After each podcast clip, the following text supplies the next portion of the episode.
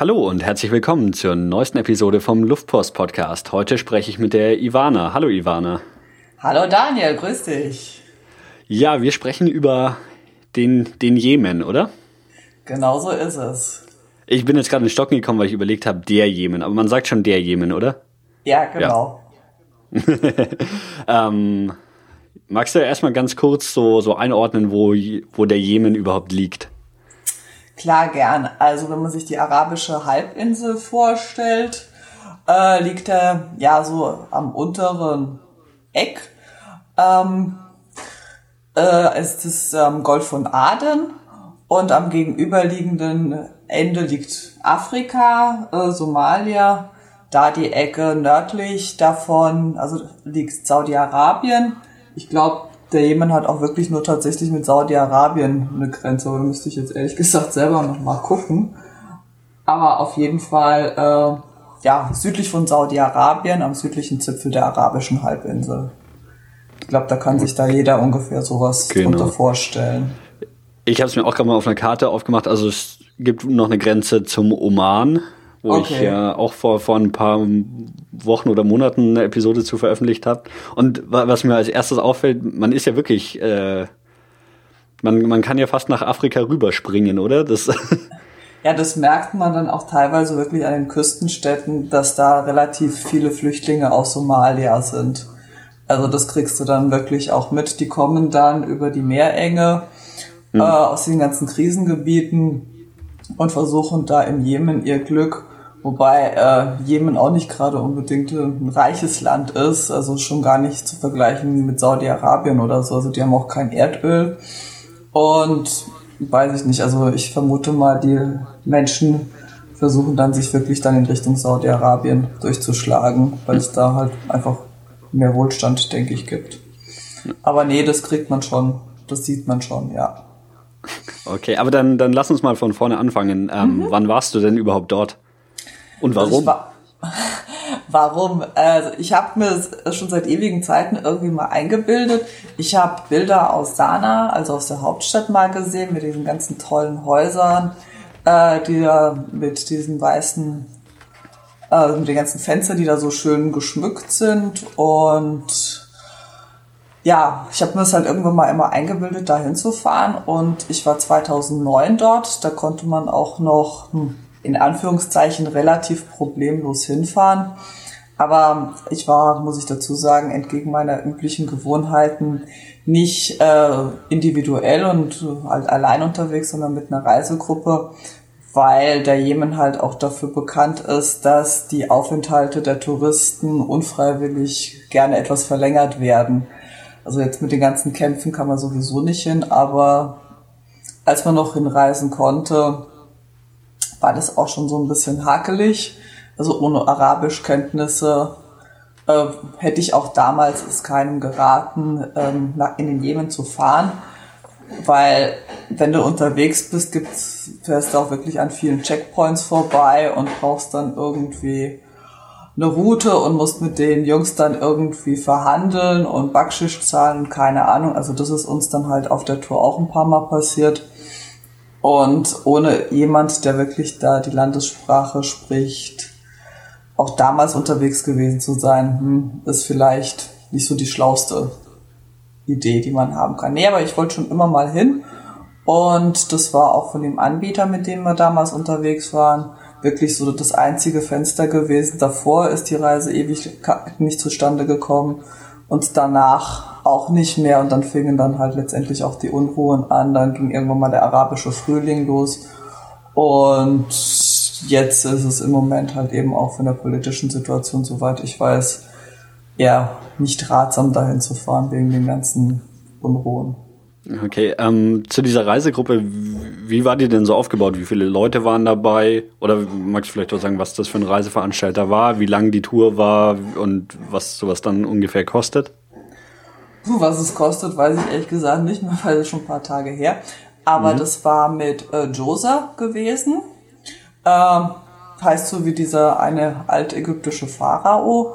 Und das ist vom Anbieter her eigentlich echt cool weil die äh, kümmern sich im Prinzip nur um Unterkunft und Transport und da ist zwar auch immer ein Einheimischer mit dabei, der auch Deutsch spricht, aber die nennen das auch nicht Reiseleiter, sondern Reisebegleiter. Also der ist zwar mit dabei und erzählt dir dann halt, wo du was machen kannst, aber es ist halt nicht so, dass du immer die ganze Zeit mit der Truppe unterwegs bist, sondern äh, die bringen dich halt irgendwo hin, äh, setzen dich halt im Hotel ab und sagen, okay, äh, das und das könnt ihr hier machen.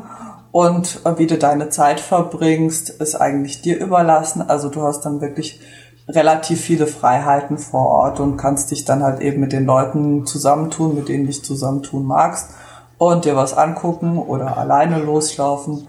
Also das ist äh, von dem Veranstalter her wirklich die, ja, für mich der beste Kompromiss zwischen mhm. Gruppenreisen und individuelle Reisen, weil da wirklich richtig viel Freiheit hast. Mhm. Und wie viel waren wir da? Also groß war die Gruppe nicht zehn Leute so ungefähr. Weil das ist halt eben ja auch nicht so unbedingt ähm, das äh, Reiseziel, wo dann die Massen unbedingt hinströmen. da waren es wirklich halt die Leute, die sich halt schon dafür interessieren auch für die Kultur interessieren, weil ein Erholungsurlaub ist das nicht wirklich gewesen, weil die ganze, also viel in Jeeps gewesen und die Straßenverhältnisse waren auch nicht so unbedingt teilweise die besten. Also danach noch irgendwie so eine Woche wäre nicht schlecht gewesen. Und die Reise hat insgesamt drei Wochen gedauert. Okay. Ähm, ja, dann würde ich sagen, lass uns doch mal ganz vorne bei der Reise anfangen, oder? Wie bist du in den Jemen gekommen? Völlig überraschend mit dem Flugzeug. nee, also ähm, das ging über Frankfurt äh, ging es nach Sanaa, also das ist die Hauptstadt. Der Jemen, der war ja so wie Deutschland früher auch mal geteilt gewesen in Nordjemen und Südjemen. Und äh, Sanaa, die haben sich, glaube ich, sogar im gleichen Jahr wieder vereinigt wie Deutschland. Und Sanaa ist halt jetzt die Hauptstadt vom Vereinigten Jemen. Und da ging es halt erstmal hin. Wir sind mitten in der Nacht angekommen. Und sind am nächsten Tag sollte es nach Sayun gehen. Das ist im Wadi Hadramaut. Äh, und zwar sollte es mit dem Flugzeug hingehen. Flugzeug deshalb, weil die Strecke, die werden die sonst immer irgendwie mit Bus oder mit dem Jeep gefahren, äh, führt durch Stammesgebiet und da war die Situation damals schon halt einfach auch zu unsicher gewesen, wegen ja diverser Touristenentführungen. Und von daher gesehen hat der Veranstalter gesagt, okay, wir fliegen. Ähm, aber das war, ja, beim Anflug auf Sayun gab es einen, einen, Sandsturm, da mussten wir halt abdrehen und sind dann nach Mukalla geflogen. Das ist direkt am Meer und dann mussten wir halt zusehen, dass wir von, von Mukalla eben nach Sayun irgendwie mit dem Bus kommen. Das war auch eine ziemlich abenteuerliche Geschichte, können wir vielleicht danach drauf ein bisschen eingehen, aber ich glaube, vielleicht mal so einen Überblick zu äh, geben, erzähle ich mal grob so, die, wie die Route mhm. war. Mhm. Ähm, von Sayun aus ähm, konnte man halt äh, das Wadi Hadramaut besuchen. Äh, von Shibam haben vielleicht schon ein paar von deinen Hörern gehört. Das wird so als Manhattan der Wüste genannt. Da sind so sieben, achtstöckige Lehmhäuser und die sind also wirklich komplett aus Lehm und ein paar hundert Jahre alt. Das ist echt unheimlich beeindruckend. Und wir sind dann halt, nachdem wir ein bisschen so, das war die Hadramaut uns angeguckt haben, wieder dann zurück nach Mukalla. Das liegt, wie gesagt, an der Küste im Golf von Aden und sind dann entlang der Küste nach Bir Ali gefahren, dann weiter nach Aden selbst. Das war damals die Hauptstadt vom Südjemen, glaube ich. Ähm, haben uns dort die Gegend angeguckt, äh, sind dann nach äh, Tez weiter in den Norden und haben äh, Jibla und Ib, zwei richtig schöne Städte angeguckt, waren in Mokka, da wo der Mokka, der Kaffee herkommt ah, okay. und sind dann weit und sind dann weiter in, in die Berge nach Manaka, Kaukabam und so weiter gefahren und bis dann rauf wirklich in Stammesgebiet nach Shahara. Das war auch eine ziemlich abenteuerliche Tour, dann wirklich mit bewaffneten Begleitschutz also wirklich, die hatten dann die Kalaschnikows auf den Autodächern fest montiert und in jedem Auto war dann ein bewaffneter Uniformierter, halt wirklich dann zum Schutz von, von uns Touristen gewesen. Und dann von Shahara ging es dann wieder zurück nach Sanaa. Okay, also, also so, so eine Rundtour quasi. Genau. Einmal wirklich durch den, durch den ganzen Jemen, so gut es halt eben ging. Wie gesagt, in ein paar Gebiete konnten wir halt eben nicht, ähm, hm. weil das halt eben einfach zu gefährlich gewesen wäre. Okay, also ähm, sollen wir dann anfangen mit Sayun als, als erste Station oder erstmal die, den, den Trip von wo seid ihr gelandet? Wegen in, Sandsturm? In, in Mokala. Ja, das, das war echt, das war echt schräg gewesen. Also, du musst dir vorstellen, ähm, du, du bist gerade schon im Landeanflug, alles um dich herum ist wirklich gelb durch den aufgewirbelten Sand. Und der ist, der Flieger ist echt schon am, fast am Landen. Dann dreht's den fast in 45 Grad Winkel, dass er quer da zur Landepiste steht und dann gibt der Pilot wirklich nochmal Vollgas und, und hebt nochmal ab. Also das war schon äh, eine heiße Nummer gewesen. also dass, dass der uns dann nicht irgendwo in die nächste Düne gesetzt hat, das war echt alles. Aber echt Respekt und Lob an den Piloten, dass der da wirklich im wahrsten Sinne des Wortes wirklich so dermaßen die Kurve gekriegt hat. Und da war halt wirklich an Landen nicht zu denken. Und mhm. der nächste Flughafen, der nächstmögliche Flughafen war eben Mokalla gewesen, an der Küste. Und dann sind wir da auch ganz normal gelandet, das war auch kein Thema. Und sind dann eben, haben wir wirklich versucht, beziehungsweise unser Reisebegleiter, das sind halt wirklich so die Sachen, wenn du da auf eigene Faust oder allein unterwegs bist, bist du verratzt weil äh, da, da spricht kein Mensch Englisch und da hockst du dann halt da und weißt nicht, wie du dann irgendwie weiterkommen musst. Mhm. Und das hat sich so ja angehört oder es hat den Eindruck gemacht, dass du wirklich eben die Route vorab bei den Behörden genehmigen lassen musst oder denen Bescheid sagen musst, wo du, wo du mit den ganzen Touris äh, entlang fährst, äh, weil der Reisebegleiter, also der Sultan, war leicht zu merken, der hat dann irgendwie wirklich versucht, einen Bus zu organisieren. Das hat nach ein paar Stunden dann tatsächlich auch geklappt. Und dann ging es wirklich los. Teilweise waren dann an den entsprechenden Straßenstrecken alle zehn Kilometer irgendwelche Checkpoints, wo die die ganzen Unterlagen überprüft haben und, und, und. Und da gibt's glaube ich, auch so Distrikte, so ähnlich wie halt hier äh, Oberbayern, Niederbayern und so weiter. Und an so einer Distriktgrenze mussten wirklich ewig warten, irgendwie drei, vier Stunden bei brütender Hitze in einem nicht klimatisierten Bus ohne alles, äh, bis wir dann wirklich das Okay bekommen haben, weiterzufahren. Die haben sich dann äh, bei äh, dem Flughafen irgendwie erkundigt, ob das, ob die Story tatsächlich stimmt, dass wir eben in einem anderen Ort als geplant und als in der Route mhm. angegeben landen mussten und halt mit den Bus dann zusehen, dass wir nach Sayun fahren. Also das war, das war echt schon spannend, weil du weißt ja nicht, was in denen vorgeht oder was für Anweisungen da die Uniformierten haben und da wusste wirklich kein Mensch, ob wir weiterkommen oder wieder zurückfahren müssen. Mhm. und wie gesagt, wenn du da irgendwie individuell unterwegs bist, das geht irgendwie gar nicht.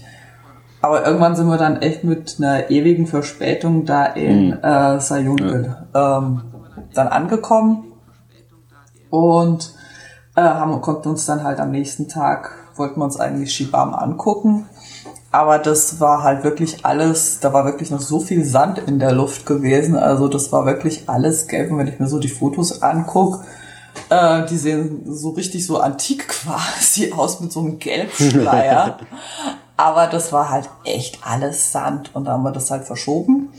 Insofern, wie gesagt, der Veranstalter ist da halt auch wirklich so flexibel, die, die prügeln da nicht auf Gedeih und Verderb dann die Tour durch, sondern, ups, äh, sondern ähm, sind soweit wirklich flexibel, dass man halt einfach paar Änderungen machen kann. Und wir haben uns da eben dann Sayun angeguckt.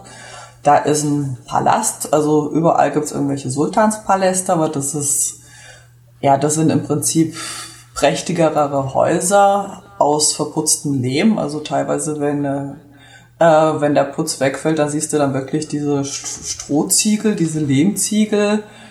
Und der war äh, eigentlich so ganz schön gewesen hat man mal ein bisschen so einen Eindruck bekommen.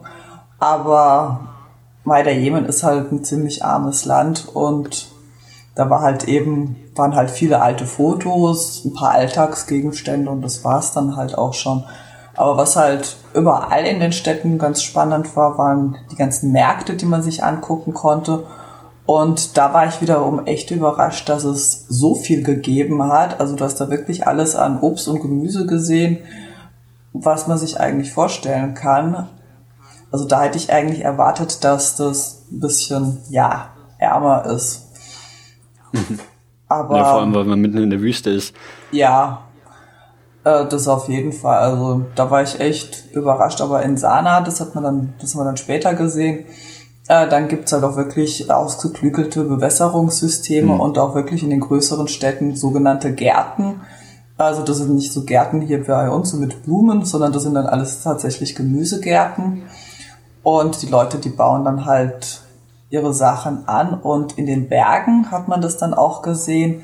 Die haben dann wirklich so ähnlich wie man das aus Asien kennt, äh, Terrassenfelder bis äh, ganz weit nach oben. Und ähm, da ist es dann halt auch, es ist zwar trocken und die müssen zusehen, dass sie das Wasser irgendwie da hochkriegen, aber von den Temperaturen her ist es dann doch nicht ganz so heiß, äh, sodass dann doch einiges wachsen kann. Hm. Wenn man als Tourist dann so in der Stadt unterwegs ist, ähm, das ist aber dann keine Gefahr, also einfach so auf eigene Faust durch die Städte zu laufen und die zu erkunden. Mm, nö, also ich okay. habe mich da eigentlich auch immer relativ sicher gefühlt. Nur in einem so einem kleinen Dorf, wo wir mal Pause gemacht haben, hat äh, der Sultan da gemeint, na, das, da wäre es halt besser, wenn wir alle irgendwie zusammenbleiben würden. Mhm. Aber egal, ob Sanaa war, Aden oder die ganzen anderen Dörfer, wo wir unterwegs gewesen sind, nee, da konntest du einfach ganz normal rumlaufen und auch alleine rumlaufen. Ich bin da halt auch als Frau da alleine rumgelaufen und habe mich da nie irgendwie unwohl gefühlt. wie, wie ist es denn ähm, so generell? Sieht man andere Touristen oder ist man da irgendwie so die Ausnahme und alle, alle ja. schauen, oh, schau mal da, ein, ein Weißer, ein Europäer? Ja, also wir haben da vielleicht ein oder zweimal halt in Sana da andere Touristen gesehen, weil es ist halt echt nicht so die populäre Destination, mhm. wo unbedingt da irgendwie jeder hinfährt. Und es war ja halt auch wirklich da in der Vergangenheit, also auch vor 2009, der Jemen relativ häufig in den Schlagzeilen. Und von dem Veranstalter ist tatsächlich auch mal eine Gruppe entführt worden für, für und war da halt mal ein paar Tage halt äh, als Gast unterwegs gewesen. Aber okay. Du, also, du hast es ja schon angesprochen, ähm, da, dass du jetzt auch, auch als Frau allein unterwegs in, in der Stadt war irgendwie gar kein Problem. Wie ist es denn generell so die, die Situation für Leute, die da leben? Ähm, also speziell jetzt Frauen, äh, sind die dann auch so, so voll verschleiert und ist es so wie die Geschichten, die man aus Saudi-Arabien hört, wo man als Frau dann nicht zum Beispiel nicht Auto fahren darf oder nicht alleine unterwegs sein darf? Wie ist es mhm. für die Einheimischen? Äh, da muss man unterscheiden. Also wir waren auch in den Bergen gewesen. Da hast du die Frauen zwar mit Kopftuch gesehen, aber äh, du hast das Gesicht gesehen. Und die hatten, waren halt natürlich auch ähm, mit langen Klamotten, also lange Ärmel, ähm, lange Hosen oder lange, lange Gewänder, diese Kutten da bekleidet. Aber in den Städten, das war, also ich habe nirgends, äh, und ich war schon auch viel in arabischen Ländern unterwegs gewesen, ich habe nirgends so viele wirklich komplett verschleierte Frauen gesehen wie im Jemen. Da hast du wirklich nur so einen Schlitz für die Augen gehabt. Also da hast du das Gesicht nicht gesehen, mhm. alle in, in den schwarzen Kutten und äh, teilweise eben auch mit Handschuhen, auch wirklich bei der Feldarbeit äh, waren die komplett verschleiert gewesen. Und du hast zwar die Frauen gesehen, aber halt auch wirklich dann nur in Gruppen. Und ob die Auto fahren dürfen, da bin ich ehrlich gesagt überfragt, okay. aber ich, ich glaube nicht wirklich. Also mir ist es zumindest nie, nie aufgefallen. Aber was wirklich mir aufgefallen ist, äh, wie konsequent äh, die verschleiert waren nur halt eben in den, Berg, in den Bergdörfern nicht. Ähm, da waren natürlich auch äh, klar äh, Moslems, aber da hast du wenigstens den Frauen ins Gesicht schauen können. Das, mhm. war, das war schon wieder ungewöhnlich gewesen. Wenn, wenn wir schon beim, beim Thema Religion sind, ähm, ist der, der Einfluss da auch so, so extrem, zum Beispiel von diesem, ähm, dass fünfmal am Tag gebetet wird und dann, dann die Stadt wie ausgestorben ist, weil irgendwie der, ja niemand zu dem Zeitpunkt, wo, wo eben Gebet ist, Auto fährt und alle Restaurants, Läden und so weiter sind da für, für ein paar Minuten geschlossen, solange das Gebet ist. Äh, war das dort auch so? Ja, also der Jemen, der äh, schreibt sich auf die Fahnen, das erste Land äh, zu sein, das sich zum Islam bekannt hat. Und es ist so, klar, äh, der, der Muezzin ruft fünfmal am Tag und dann kommt das Leben schon so halbwegs zum Erliegen. Und Freitag ist natürlich der heilige Tag, wie es überall in den ganzen islamischen Ländern der Fall ist. Also du merkst da schon äh, den Eindruck, also den, den Einfluss von Islam auf jeden mhm. Fall. Aber du kannst halt äh, als Tourist darfst du in manche Moscheen nicht rein. Also das, das behalten die dann wirklich äh, sich dann vor. In manche darfst du rein und bei manchen, wie zum Beispiel bei dieser Präsidentenmoschee in Sana, das ist eine ganz, ganz große, prächtige Moschee. Also ich will nicht wissen, wie viel die gekostet hat und das Land ist echt bitterarm. Aber da musst du zwar erst durch so einen Sicherheitscheck wie beim Flughafen, also Gepäck und sowas durchscannen lassen und da darfst du als Tourist auch rein.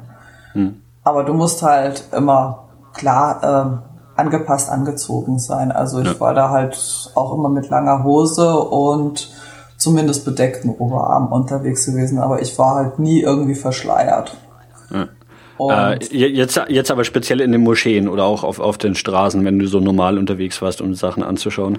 Auch auf den Straßen. Also das, hm. das war nie irgendwie ein Thema und klar war man da irgendwie so das Exotikum, weil so viele Touristen sind halt eben auch nicht da. Und natürlich bist du da immer wieder gefragt worden, äh, wie du heißt und woher du kommst. Und wenn du gesagt hast Germany, waren sie alle immer ganz happy.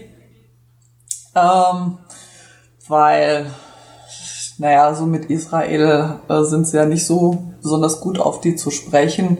Und wegen der deutschen Geschichte halt. Das ist zwar ein bisschen, bisschen komisch, wenn man da so freundlich begrüßt wird, weil man gerade aus Deutschland kommt, aber da hat es dann auch irgendwie keinen Sinn, da irgendwie äh, Geschichtsaufklärung ja, ja. betreiben zu wollen. Das ist, das ist Humbug, das macht echt keinen Sinn.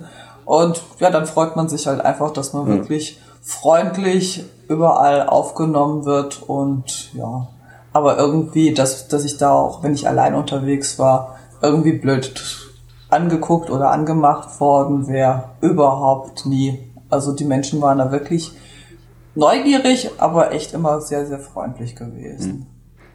Äh, zu, zum Thema zum Thema Deutsche im Ausland, da, äh, was mir aufgefallen ist so auf meinen Reisen, das ist tatsächlich ganz lustig, wenn, wenn man sagt, dass man aus Deutschland kommt, so egal wo auf der Welt, wird das immer relativ positiv aufgenommen. Und ich war jetzt äh, schon öfter mal in, in kommunistischen, sozialistischen Ländern zum Beispiel, die Deutschland super toll finden, weil es die DDR gab.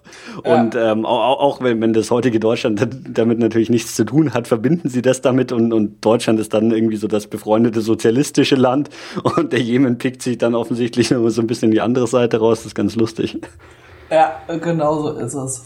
Aber ich denke mal, wenn, mal, wenn du da wirklich unterwegs bist, ist es besser als andersrum, wie wenn sie sagen ja. würden, um Gottes Willen, wo kommst du denn her? Und nee, mit dir wollen ja. wir überhaupt nichts zu tun haben, weil du aus Land XY kommst. Ja, ja das stimmt wohl. Nee, da denkt man sich seinen Teil und freut sich, dass es so läuft. Und, und ja, Genau. Okay, dann, dann lass uns mal nach Sayun zurückspringen. Also du, du hast gesagt, so, so, so ein bisschen die Stadt angeschaut, die Märkte in, in der Stadt. Mhm. Ähm, und dann gab's aber, wie war der Name, der, was, was ihr anschauen wolltet eigentlich? Shibam. Ähm, was, was, was genau ist das?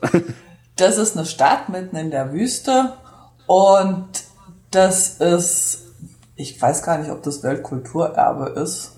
Äh, konnte ich mir zumindest vorstellen. Musste wirklich vorstellen, paar hundert Jahre alte Lehmhäuser, die sieben, acht, neun Stockwerke hoch sind und das ist alles aus Lehm gebaut. Und da ist, steht wirklich ein so ein Hochhaus neben dem anderen. Die Straßen sind ganz, ganz schmal, ganz eng. Ähm, halt macht ja auch Sinn, weil dann bleibt es wenigstens auch relativ kühl. Dann brennt halt eben die Sonne nicht auch äh, bis, bis runter. Äh, alles ist im Prinzip eine in sich geschlossene Altstadt mit Viechern, die da rumlaufen, alles Mögliche, irgendwie Ziegen, die da äh, rumlaufen, Hühner, Kinder spielen da.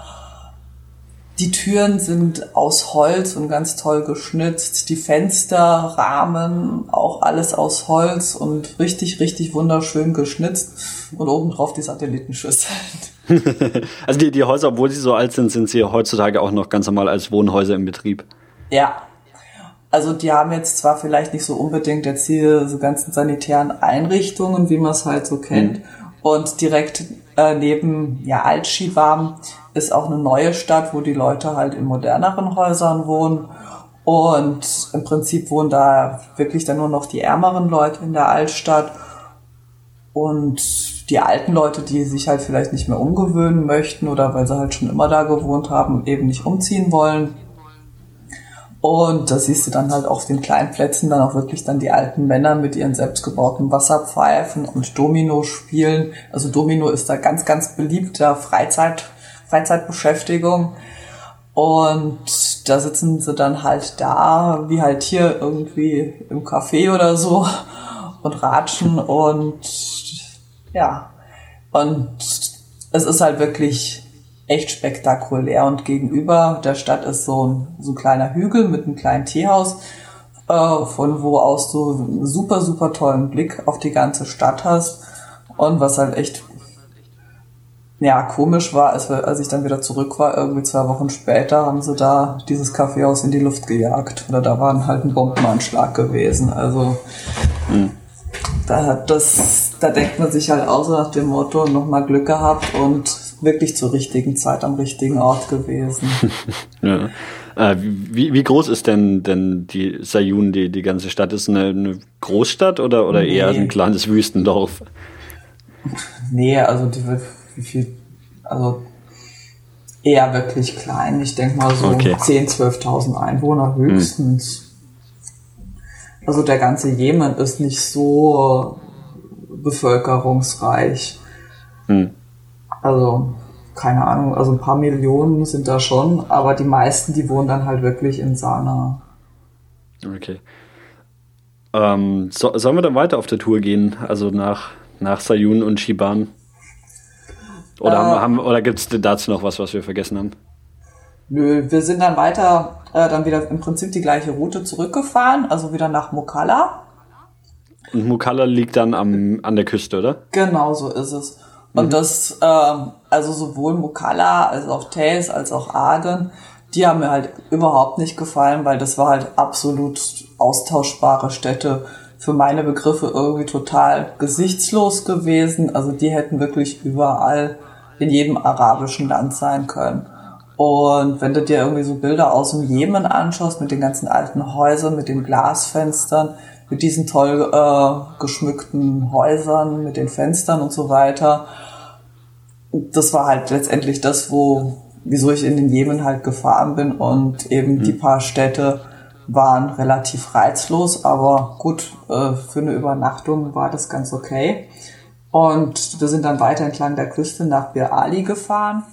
Äh, das waren wirklich nur ein paar Hütten, aber das war auch am Meer gewesen und das war echt cool, weil da halt eben so gut wie keiner war. Da konnte man dann halt auch baden gehen und äh, da im ja, Arabischen Meer äh, ja, baden. Und das war halt echt cool gewesen. Und da war die Unterkunft äh, mit ungefähr das Einfachste, was ich jemals hatte. Das war im Prinzip eine Lehmhütte ohne Fenster, ohne Tür, nur mit Strohdach und einer Matte drin. Aber der große Vorteil, du hattest wirklich mehr Blick gehabt, weil du hattest keine Tür. okay.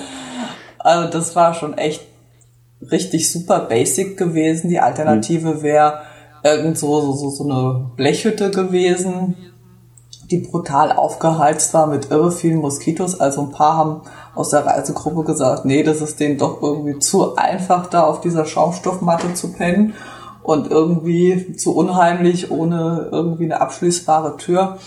Und da, da war halt ja, irgendwie so, so, ja, wie so ein Container, wie hier diese ganzen Baucontainer sind. Teilweise an den Baustellen, so ähnlich sah das mhm. halt aus. Also wirklich so eine Blechbüchse.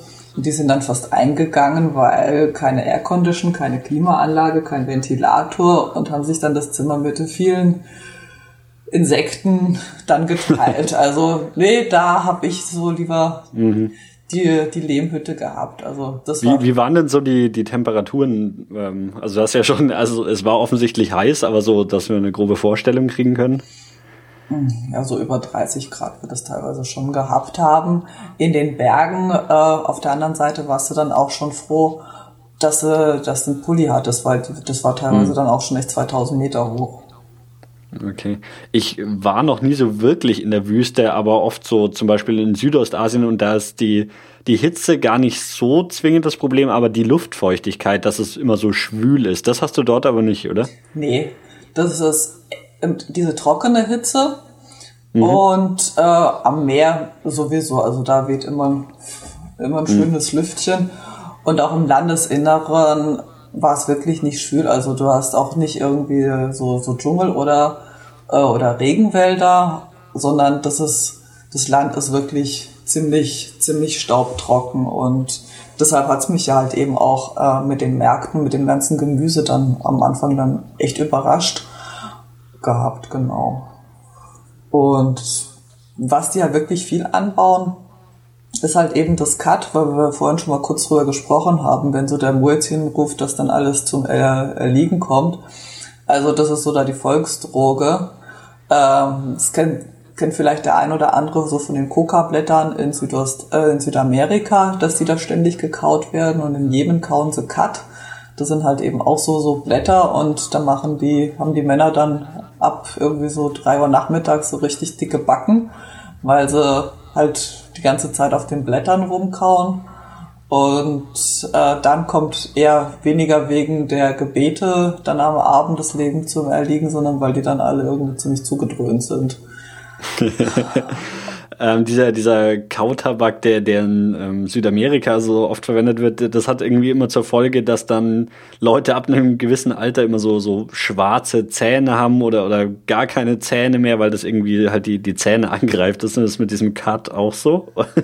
Also ja. hast du viele alte Leute ohne Zähne gesehen oder mit, mit irgendwie schwarzen Zähnen? Ja, also besonders hübsch waren die dann echt äh. nicht mehr. Also zum einen mag das an der zahnmedizinischen Versorgung liegen ähm, und zum anderen, ja, also das, äh, das färbt halt auch so, so die Zähne nicht ganz so schlimm wie das, das Betelzeug in Südostasien. Aber ja, und denen ist dann halt irgendwann wirklich dann alles wurscht. Hm. Ja. Gut, also ihr wart äh, entlang der, der Küste von, von Mukalla quasi, was, was so im, im Osten liegt, dann immer weiter Richtung, Richtung Westen gefahren, die Küste entlang, oder? Genau. Und ich habe noch gar nicht gefragt, ihr wart äh, in Jeeps immer unterwegs, oder wie ja, war das? Ja, in Jeeps oder in so Kleinbussen. Okay. Ja. Sind die Straßen geteert oder? es kommt drauf an. Ähm, die Hauptstraßen ja. Mhm. Ähm, als wir dann später wirklich dann äh, in den Bergen waren, waren das wirklich aus, aus dem Felsen herausgehauene Pisten äh, mit ein paar Steinen und ja, oder teilweise ja wirklich nur Schotterpisten gewesen. Und wenn du dir überlegst, ähm, dass die Leute vor allem halt wirklich in den Bergen im Norden die Touristen, die die Touristen entführt haben, das gemacht haben, um bei der Regierung irgendwie bessere Straßen oder Schulen oder Krankenhäuser oder Krankenstationen durchzusetzen, ähm, du konntest es echt verstehen. Mhm. Also es ist vielleicht nicht so besonders prickelnd, wenn du selber irgendwie in der Situation bist, aber wenn du gesehen hast, äh, wie da die Infrastruktur ist, es war nachvollziehbar. Also die, die Unsicherheit, die in dem Land herrscht, die kommt jetzt gar nicht unbedingt daher, dass es irgendwie rivalisierende ähm, irgendwie Gruppen gibt, die, die um und Streitigkeiten um Macht, sondern vielmehr Streitigkeiten um so ganz grundsätzliche Infrastruktur und, und überlebenswichtige Dinge. Teils, teils. Also oben okay. gibt's dann wirklich da die, die Stamme, die Stämme und ähm, da geht's halt auch darum, wirklich an Ressourcen zu kommen, sei es Wasser mhm. oder irgendwie Ackerland oder sonst was, äh, oder ja, halt seine Macht auszubreiten, aber das sind dann wirklich ähm, ja hausgemachte Geschichten und es geht viel, also es ging damals äh, wirklich äh, viel um Basics. Hm. Also man konnte es, man konnte es den Leuten wirklich irgendwo nicht so ganz übel nehmen, sage ich mal. Also es war absolut nachvollziehbar. Ja. Ja. Ähm, na gut, dann, dann mal zurück auf die, auf, auf die, Küstenstraße. Ähm, genau. Wo, wo ging es na, nach dem Badestopp in, in der Lehmhütte, wo ging es als nächstes hin? Da ging es weiter nach Aden. Das war früher die Hauptstadt vom Südjemen. Und der Süden war, äh, glaube ich, kommunistisch gewesen und der Norden äh, eher islamisch. Ähm, das war, das hat uns dann unser, unser Sultan da erzählt. Ähm, die, die Jemeniten vor allem da in den Bergen, weiter oben im Norden, die hatten dann als Droge ihr Cut gehabt. Und in, in Aden oder im Südjemen war dann die Droge der Alkohol. Und wenn als sie sich dann wieder vereinigt hatten, mussten sie sich entscheiden, was nehmen sie jetzt äh, und was erklären sie äh, illegal. Und der Cut hat gewonnen, in Anführungszeichen. Also im ganzen Jemen, bis auf Aden, deshalb komme ich da drauf jetzt, äh, kriegst du keinen Alkohol. Also das ist wirklich auch streng äh, islamisch oder muslimisch. Mhm. Äh, du kriegst zwar über alkoholfreies Bier, aber Alkohol kriegst du nur in, äh, in Aden, weil das äh, Freihandelszone ist. Und das war echt das einzige Mal, wo wir da mal ein Bier trinken konnten. Da war dann die Wahl, äh, gehen wir essen oder gehen wir ein Bier trinken. Weil beides hat zeitlich irgendwie, mhm. nicht zeitlich nicht ausgegangen. Und das war dann echt den, das Highlight von Aden, weil Aden ist halt eine typische Hafenstadt. Groß, austauschbar, relativ gesichtslos und nicht wirklich prickelnd. Mhm. Also das, ja. Gibt's da, also ich, ich meine, das ist als, als Tourist wird man davon wahrscheinlich nichts mitkriegen, aber wenn, wenn du sagst, das Land war so geteilt und ähm, jetzt ist Aden, was Teil vom Südjemen war, ja dann irgendwie politisch dem, dem Nordjemen angeschlossen, oder? Also ja. Ähm, merkt man da irgendwie noch Spannungen, dass das Aden so, ich weiß nicht, die, die Hochburg der, der Regimegegner oder was weiß ich ist? Also also ich habe damals nichts davon mitbekommen. Ja. Nee. Okay. Nee.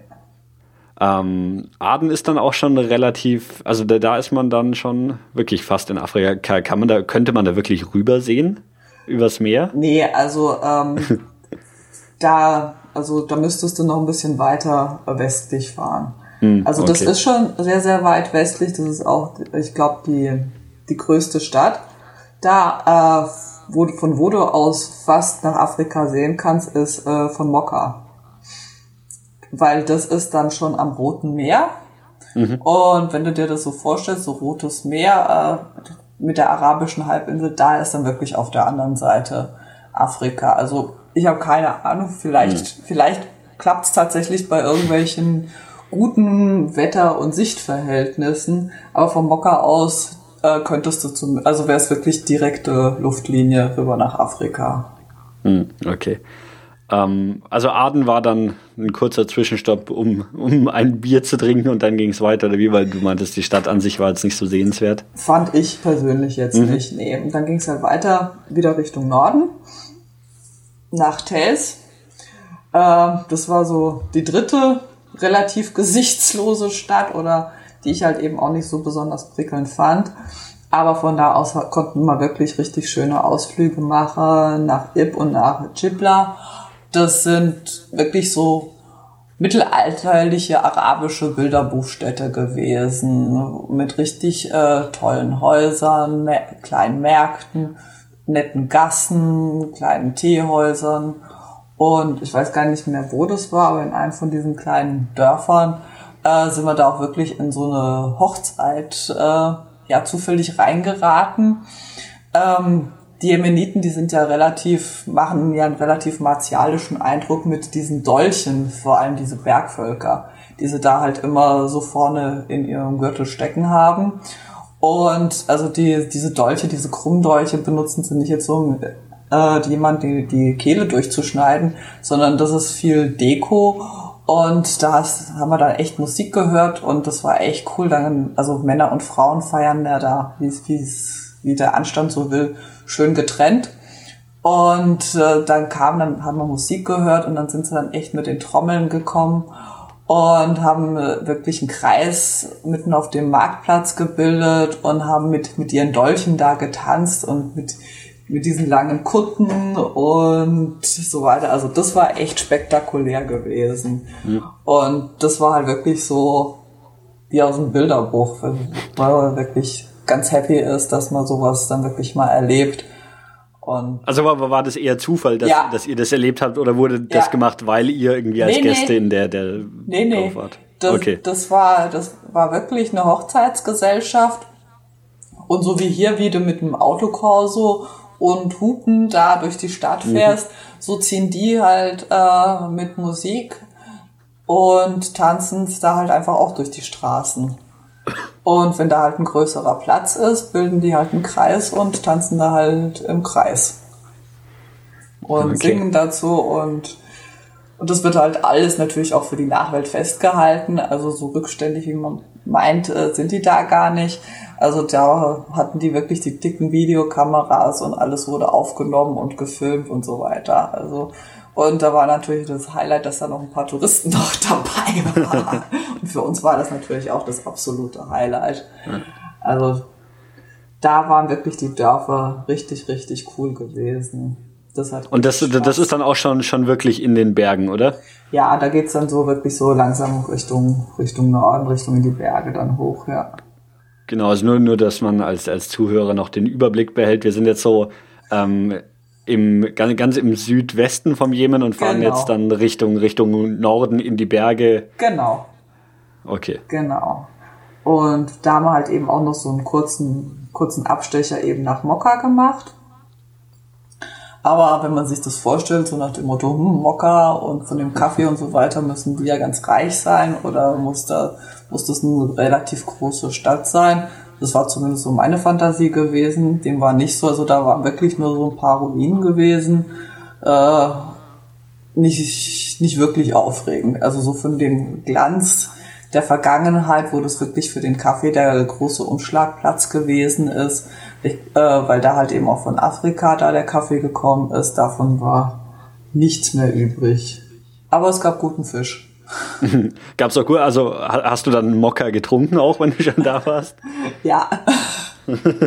Und ähm, war, war besser als das, was man sonst so kennt, oder? Nicht wirklich. Okay. nee, aber. Und genau, und dann sind wir halt wieder zurück. Das war so, so ein Tagesausflug äh, gewesen. Und dann ging es dann halt wirklich weiter Richtung, Richtung Norden in die Berge nach Manaka. Das ist südwestlich von, von Sana. Also wir nähern uns jetzt schon langsam so ein bisschen wieder an Sana dran. Und äh, das war echt auch ein total netter, netter kleiner Ort gewesen. Und ich glaube, da waren wir wirklich die einzigen Touristen. Und für uns haben sie da abends da so einen bunten Abend. Nee, da Quatsch, da war noch eine Touristengruppe in dem Hotel gewesen, ja. Und da haben sie halt für uns in dem Hotel dann so einen bunten Abend gemacht, halt eben auch so mit so, so Tänzen und so. Und was halt für uns vielleicht ein bisschen komisch ist, wenn sie da irgendwie richtig feiern, äh, dann, dann schwingen sie auch wirklich dann die, die Gewehre da, ihre Kalaschnikows und so weiter. Und äh, das wirkt war auf uns dann schon ein bisschen teilweise befremdlich. Also natürlich in dem Hotel selber haben sie dann nicht da irgendwie groß rumgeballert, aber halt wirklich dann nicht nur mit den Dolchen getanzt, sondern eben auch mit den Gewehren. Das war schon interessant.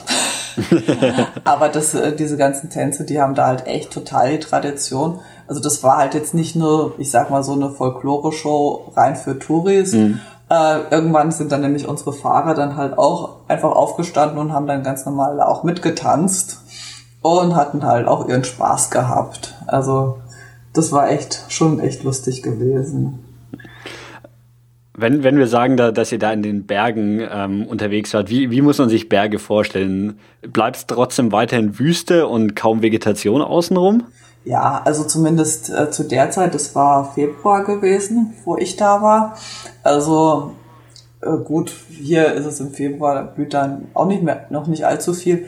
Und äh, da ist es dann halt schon, wie gesagt, deutlich wärmer als bei uns gewesen. Aber es war schon relativ karg. Und wenn du Felder gesehen hast, also was da wirklich viel war, war Melonen. Ähm, also alle Nase lang konntest du irgendwie frische Wassermelonen kaufen. Das war echt klasse.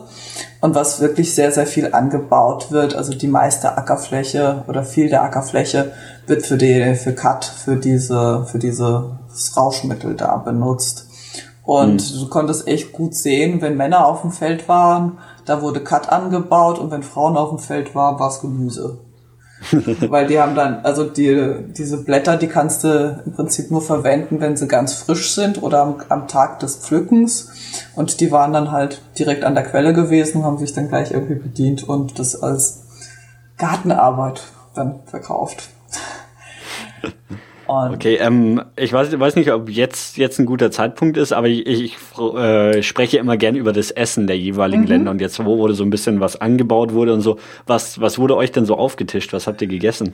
Ähm, also an der Küste war es immer Fisch gewesen. Das war echt klasse. Du konntest ähm, bei den Fischern, bei den, auf den Fischmärkten dir Fisch einkaufen oder auch irgendwie so Langusten oder so Riesengarnelen oder sowas und das einkaufen und mit ins nächste Restaurant nehmen und es wurde dir dann zubereitet. Also das, das war echt immer gut gewesen.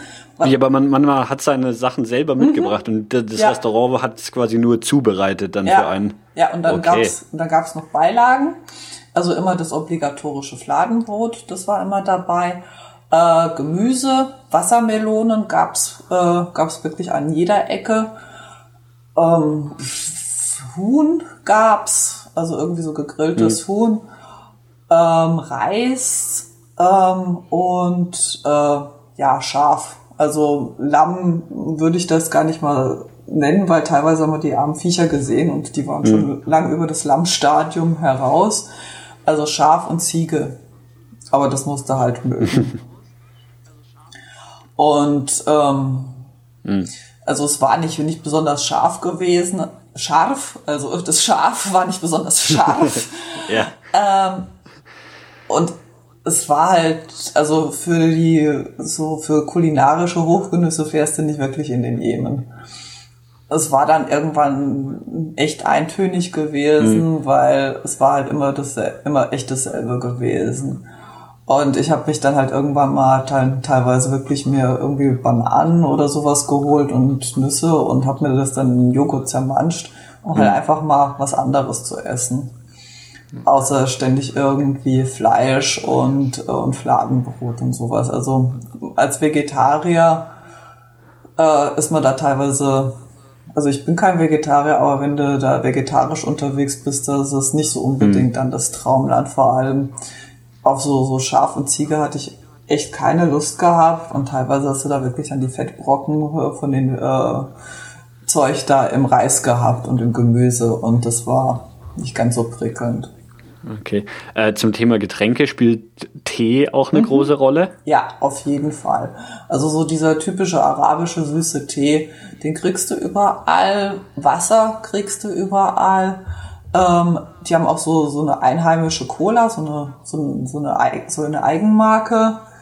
Also so, so Softdrinks mhm. kriegst du überall, aber die sind halt relativ teuer. Mhm. Am günstigsten oder am besten kommst du halt echt mit Wasser und Tee um ums Eck. Oder halt, äh, wenn du dir wirklich was Gutes tun willst, äh, Becks alkoholfrei. also das ist dann das, das importierte deutsche Becks, was, ja. was sie, okay. ja. Okay. Also, wie gesagt, äh, dick wird man nicht und ähm, es gibt andere Länder, wo die Küchen deutlich besser mhm. sind als im Jemen. Aber deshalb fährst du ja nicht hin. Aber du kannst schon ganz gut überleben und der Fisch war da eigentlich echt immer so das, mit, äh, das Essen der Wahl, wenn es mhm. die Möglichkeit gab. Okay. Gut, dann äh, zurück in die Berge. Genau. Wir sind dann, äh, also in Manakar, da konnte, also da konntest du echt da so ein paar Wanderungen machen. Das war halt wirklich immer richtig schön gewesen, weil du bist wirklich in so ganz, ganz kleine Dörfer gekommen, wo davon abgesehen, dass im Jemen sowieso nicht viele Touristen sind, da erst, sich erst recht nicht irgendwie einer hin verirrt. Und äh, das war da halt natürlich auch ein Highlight, sowohl für uns als auch für die Leute. Weil es war halt wirklich richtig schön und ursprünglich gewesen und das hat echt Spaß gemacht. Und teilweise waren da auch, also in einem Ort waren wir auch gewesen, äh, das hieß äh, Hotep und das war so eine Pilgerstätte gewesen und das war halt auch, auch ganz schön ge gewesen, so mit dem Mausoleum von diesem einen Heiligen da aus weißem Marmor und so. Also das war echt, also hat echt Spaß gemacht, da mhm. wirklich mhm. unterwegs zu sein. Und wir sind dann weiter, noch weiter Richtung Norden gefahren, äh, bis nach Shahara. Das war, das war dann echt spektakulär, weil dann sind wir da wirklich mit Begleitschutz gefahren. Und in dem kleinen Dorf, bevor es dann wirklich richtig hoch in die Berge ging, wo wir da übernachtet haben, das war dann in so einem Privathaus. Da mussten wir uns ja wirklich vorab in so einen kleinen Krämerladen mit, mit Wasser und was wir halt so gebraucht haben, vielleicht noch irgendwie Obst oder so versorgen. Und dann sind sie dann halt echt alle gekommen, die ganzen Einheimischen, wirklich bis an die Zähne bewaffnet mit ihren Dolchen, mit ihren Kalaschnikows aber echt alle super nett, super freundlich. Die hatten dann auch echt kein Problem damit, einem so eine Knarre so für ein Foto äh, in die Hand zu drücken. und äh, dass du dich dann mit den äh, Jemeniten da halt ablichten lässt und dann selber so eine Waffe in der Hand hast. Also die waren echt da ganz entspannt. Aber ab da hatten wir dann wirklich dann den Begleitschutz gehabt. Das waren irgendwie zwei oder drei Autos, wo wirklich dann die Maschinengewehre ähm, auf den Dächern montiert waren. Aber ich habe mir dann halt auch gedacht, hm, ähm, wie viele sind es? Vier, fünf insgesamt, äh, die da mit dabei sind, wenn da wirklich was passiert. Ja, die können dann, die werden dann wahrscheinlich flüchten und sagen, okay, es hat mal wieder eine Touristengruppe erwischt. Weil wenn da wirklich äh, so ein ganzer Stamm da äh, dir was Böses will, da kannst du mit ein paar Hanseln da nichts ausrichten, weil das haben wir dann halt echt gesehen, dass äh, die, die Bergbewohner da selber gut ausgerüstet sind, also zumindest soweit ich das beurteilen kann. Also die hatten zumindest viel davon. Aber also ich, ich verstehe, dass, dass ihr als Touristen irgendwie ein Ziel seid, was, was, was dann irgendwie versucht wird, also dass, dass jemand gibt, der Touristen vielleicht kidnappen will und da irgendwie durch Lösegeldforderungen und so weiter ähm, rausschlagen will. Aber warum sind denn die, die Einheimischen dann auch alle so, so extrem bewaffnet? Vor, vor was schützen die sich damit? Ähm, die schützen sich ähm, vor den Nachbarstämmen. Also da gibt's wirklich tatsächlich noch so Stammesfäden, das hat uns da äh, der Sultan eben auch erzählt. Da gibt's auch sowas noch wie Blutfede, äh, sprich auch wenn du da irgendwie unterwegs bist, ähm, kann es dann halt echt auch dann passieren, dass du selber da in den Hinterhalt kommst, also als Einheimischer und äh, da musst du dich dann halt wehren, wenn das ein verfeindeter Stamm ist. Okay. Ähm, im Endeffekt seid ihr aber auf der ganzen Reise nie in irgendwie eine gefährliche Situation gekommen, oder? Nein. Okay. Nein, definitiv nicht. Also ich habe mich, wie gesagt, auch nie, also es war zwar ein bisschen schräg gewesen, da mit den ganzen Jungs mit den Maschinengewehren, aber ja, ist halt so. Mein Gott, damit rechnet man oder hat, konnte man rechnen, wenn man in dieses Land fährt, dass äh, man da teilweise wirklich Begleitschutz hat weil mhm. es einfach sonst zu gefährlich ist. Und das ist auch das, wo ich halt am Anfang gemeint habe, ähm, sonst fahre ich wirklich in der Regel einfach mit dem Hin- und mit dem Rückflugticket durch die Weltgeschichte. Aber da hätte ich es wirklich keinem geraten, einfach wirklich so rumzureisen. Das ist einfach wirklich zu gefährlich gewesen. Mhm. Damals konnte man, da 2009 konnte man noch äh, hinfahren, aber da war wirklich eine, ein Reiseveranstalter das Mittel der Wahl. Hm, okay. Ja. Ähm, und dann bleibt noch das letzte Ziel auf der Route, oder? Die Hauptstadt. Genau, also wir waren da eben in Shahara gewesen. Mhm. Ähm, das war auch, also um da nochmal kurz einen Schlenker nochmal da zurückzumachen, mhm. das war halt echt total spektakulär gewesen von der Landschaft. Also wenn man so diese ganzen Terrassenfelder äh, von Asien kennt oder so, ähm, das war da, dort in Jemen noch viel beeindruckender, weil da hatten die wirklich diese ganzen, die ganzen Berge wirklich terrassiert gehabt und das war echt Wahnsinn. Also es war wirklich unheimlich beeindruckend und echt spektakulär und die, die Dörfer teilweise, die wieder, die wie Schwalbennester da in den Bergen geklebt sind, das war echt unglaublich. Und da haben wir halt eben in der Privatunterkunft übernachtet, was eigentlich auch ganz schön war, mal so ein bisschen hinter die Kulissen zu gucken und zu sehen, wie die Leute, wie die Menschen wirklich so leben. Und da waren wir halt jetzt eine Nacht und sind dann wieder zurück nach Sanaa gefahren. Genau. Ich finde es ja eh schon erstaunlich, dass es sonst überall irgendwie zumindest so grundlegende äh, Unterkünfte für Touristen gab, wenn, wenn du sagst, dass Tourismus ja an sich quasi nicht existiert. Ja, aber teilweise waren das halt eben auch ganz normale Unterkünfte, wenn die Leute selber unterwegs sind. Mhm. Und die sind ja nicht nur, die besuchen ja nicht nur irgendwie die Familien, sondern wenn da teilweise dann halt eben auch, ich sag mal, Geschäftsleute unterwegs sind, also jetzt nicht so Geschäftsleute, wie wir das hier von uns her kennen, aber halt äh, wegen irgendwelcher geschäftlichen Angelegenheiten die Leute verreisen, müssen die ja auch irgendwo unterkommen. Mm, ja. Und ähm, oder wenn da halt ähm, andere Ausländer sind, also arabische Ausländer unterwegs sind, die müssen ja auch irgendwo unterkommen. Na ja, klar. Weil, wie gesagt, Aden ist äh, Freihandelszone und von daher gesehen äh, und ein riesiger Hafen. Ich, ich meine, mit einer der größten da überhaupt da, der, da in der Ecke. Und von daher gesehen ist da halt äh, der Bedarf an Unterkünften da. Und ja, stimmt, also ein paar Mal waren wir wirklich dann in Privathäusern gewesen. Die so da halt, mhm. wo, wo sie sich halt Geld dazu verdient haben. Genau. Und letzte Station war halt Sanaa. Und da ist die Altstadt halt auch wirklich wunder wunderschön. Das, die ist noch von der Stadtmauer umgeben und dieser ganze Altstadtkern sind im Prinzip wirklich nur diese ganzen alten Häuser und eben die Gärten, die ich vorhin schon mal angesprochen habe, wo sie wirklich mitten in der Stadt ihr, ihr Gemüse da noch anbauen. Und mitten durch die Stadt ist ein riesiger Kanal, äh, der Zeiler nennen die den. Und das ist äh, tagsüber oder in der Trockenzeit ist es äh, im Prinzip, ich glaube, eine vier- oder eine sechsspurige Straße wo, wo sich da der Verkehr durchzwängt. Und wenn es regnet, und es regnet da tatsächlich, und zwar am vollsten Tag hat es da wirklich so geschüttet, dass wirklich das Wasser in den Straßen stand, ist das äh, im Prinzip ein, ist das Flussbett. Äh, und das zieht sich dann wirklich quer durch die Stadt. Und rechts und links siehst du halt wirklich diese ganzen wunderschönen Häuser mit diesem, ja, weiß gekalkten Fensterrahmen, so ganz dekoriert. Und die Fenster haben halt buntes Glas. Und wir waren auch in einem Haus gewesen, das ist, das als Museum hergerichtet ist. Und das ist halt echt, echt super schön. Da kriegst du halt auch mal so einen Eindruck, wie, wie die Menschen da halt so ein bisschen mhm. leben oder früher gelebt haben.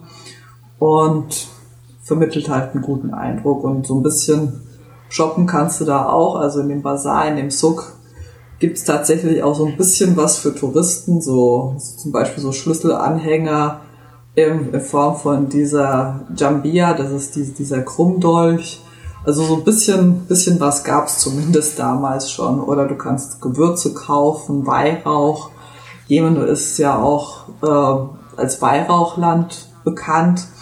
Und ähm, unterwegs haben wir irgendwo auch wirklich dann Weihrauchbäume gesehen. Und ja. Einfach. Okay, und ähm, Sana war dann, war dann auch der letzte genau. äh, Stopp von, von eurer Tour. Ja. Also von Sana aus haben wir noch so ein paar kleinere Orte um Sana herum noch so hm. Tagesausflüge gemacht und konnten da noch so ein bisschen Eindruck gewinnen, wie die, wie die Menschen da wohnen und äh, bisschen so ja, ein bisschen da noch so reinschnuppern, weil das ist halt wirklich alles sehr, sehr unverfälscht gewesen, eben weil da kaum Touristen sind oder kaum Touristen unterwegs sind. Hm. Ähm, wenn du heute irgendwie nach Bali oder sonst wo hinfährst, ist es dann halt alles auf Touristen ausgerichtet und das war da halt wirklich absolut überhaupt nicht so. Also das war echtes, authentisches Arabien. Und okay. das, das hat echt aber auch wirklich die Faszination ausgemacht, wenn du irgendwie nach Ägypten oder Tunesien oder sowas fährst, wo halt wirklich äh, viel Tourismus ist oder war, äh, ist das was ganz anderes. Hm. Äh, was, was war denn dein, dein Lieblingsort dann auf, auf dieser ganzen Route? Ich meine, du hast ja dann doch relativ viel vom Jemen gesehen. Mhm. Ähm, ähm, also Sanaa war schon wirklich mit das Highlight gewesen, mhm. die Altstadt. Da konntest du wirklich stundenlang wirklich durch die Straßen bummeln. Das habe ich dann auch wirklich alleine gemacht und völlig unbehelligt und sich da einfach wirklich treiben lassen und einfach gucken oder irgendwo dann Tee trinken und das Ge Gewusel beobachten. Mhm. Das war echt super schön. Okay, ähm, merkt man dann, oder ist in Sana oder vielleicht auch, auch in irgendwelchen von den anderen Städten, gibt es da irgendwo so, so diesen Reichtum, den man so aus Saudi-Arabien, Dubai und so weiter kennt, wo nee. irgendwie Wolkenkratzer, das gibt's nee. nirgendwo, also nee. auch nicht irgendwie nur nur kleine gated Communities oder irgendwas. Nee. Okay. Nee. Also es gibt schon Hochhäuser, so, so, so plattenbaumäßig in Sana, aber das sind halt Wohnhäuser für die für die Einheimischen. Hm. Aber so, so Wolkenkratzer oder irgendwelche Malls in Aden, stimmt, in Aden war ich in so einer Mall mal gewesen. Also das war so ein Einkaufszentrum, das hätte letztendlich überall auch im Westen hm. sein können, von, von den, also von der Optik her, vom Angebot vielleicht weniger. Ähm, aber das war wirklich das Einzige gewesen, wo man sagen können, okay, da ist so ein bisschen westlicher Einfluss.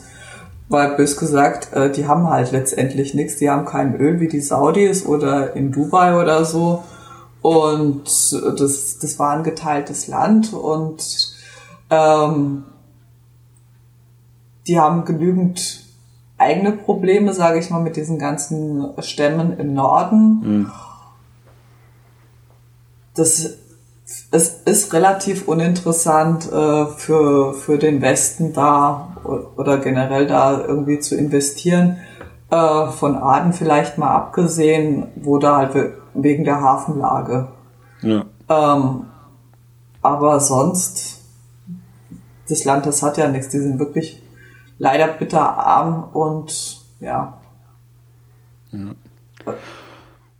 Okay, ähm, dann, weiß ich nicht, haben wir, haben wir noch was vergessen oder, oder meinst du, wir, wir haben so grob einen, einen Überblick über den Jemen bekommen? Ich meine, es ist natürlich jetzt den Zuhörern gegenüber auch ein bisschen gemein, nachdem niemand dorthin reisen kann zurzeit, wie du ja meintest, oder? Ja. Aber vielleicht ändert sich die Situation ja in den kommenden Jahren auch nochmal. Ja. Nee, ich denke mal, das ist vielleicht gar nicht mal so verkehrt, so ein bisschen einen Eindruck mal zu kriegen, äh, wie es mal war oder was man da überhaupt machen mhm. könnte oder ob es überhaupt jemand mal generell interessiert, um mhm. überhaupt wirklich mal eine Idee zu bekommen. Ich fand ich echt spannend. Es, es, mich hat es schon wirklich ewige Zeiten rumgetrieben, dass ich da mal hin wollte. Es war schon so ein bisschen so ein Sehnsuchtsziel gewesen, weil ich halt einfach auch das, die, das, die Kultur da, das einfach faszinierend fand und Wüste faszinierend finde und so weiter das, ja, und ich habe halt eben auch Reiseberichte gelesen, hm. was halt wirklich schade war. Der, der ein oder andere kennt ja vielleicht so die Geschichte von der Königin von Saba. Ähm, ich kenne sie nicht, also mir musst du sie erzählen zumindest mal. Ähm, das war so ein sagenhaftes Königreich. Ich meine, ich bin nicht wirklich bibelfest, aber äh, es ist so eine, so eine Königin aus der Antike gewesen, die ich glaube mit einem von den biblischen Königen hat sie da irgendwie mal Handel getrieben, weil früher war der Jemen halt wirklich reich gewesen durch den ganzen Weihrauchhandel und äh, da gibt's halt eben im Marib, in dieser Wüstengegend eben auch Ruinen, äh, wirklich aus der Antike und das konnten wir leider eben nicht besichtigen, obwohl es im Reiseverlauf drin stand. Also das, das ging halt eben aufgrund mhm. der politischen Situation nicht. Und äh, es war früher mal wirklich ein unheimlich reiches Land durch den ganzen Weihrauchhandel. Die Weihrauchstraße äh, führt oder startet oder endet, je nachdem wie man sieht, eben auch im Jemen. Und ich finde es einfach wirklich, also ich finde es einfach faszinierend und auch den Reisebericht, den ich von der Frau gelesen habe, die da mit einem Kamel durch den Jemen gereist ist, fand ich grandios. Also da dachte ich mir mhm. auch echt irgendwann mal, da musste da hin. Warst du sonst noch in anderen Ländern auf der arabischen Halbinsel? Mm, ja, auch, auch in Syrien, da wo man jetzt auch nicht mehr hinfahren kann. Ähm, äh, Syrien, Jordanien, Libyen, da, okay, die, okay. da die Ecke, Libanon, ja. Also ich habe da schon irgendwie so einen gewissen Hang dazu, muss ich gestehen. ja. Nee, ich, okay. ich fand es spannend und ich kann es wirklich nur jedem empfehlen, wenn man wieder hinfahren kann, wirklich mal hinzufahren, weil die Leute sind unheimlich nett, unheimlich hilfsbereit, unheimlich freundlich zuvorkommen und man kriegt auch wirklich einiges an spektakulären Landschaften und Architekturen geboten. Alles klar, dann vielen Dank, dass du dir die Zeit genommen hast, uns davon zu erzählen. Sehr, sehr gerne. Und dann sage ich Tschüss und bis zum nächsten Mal. Danke dir. Tschüss.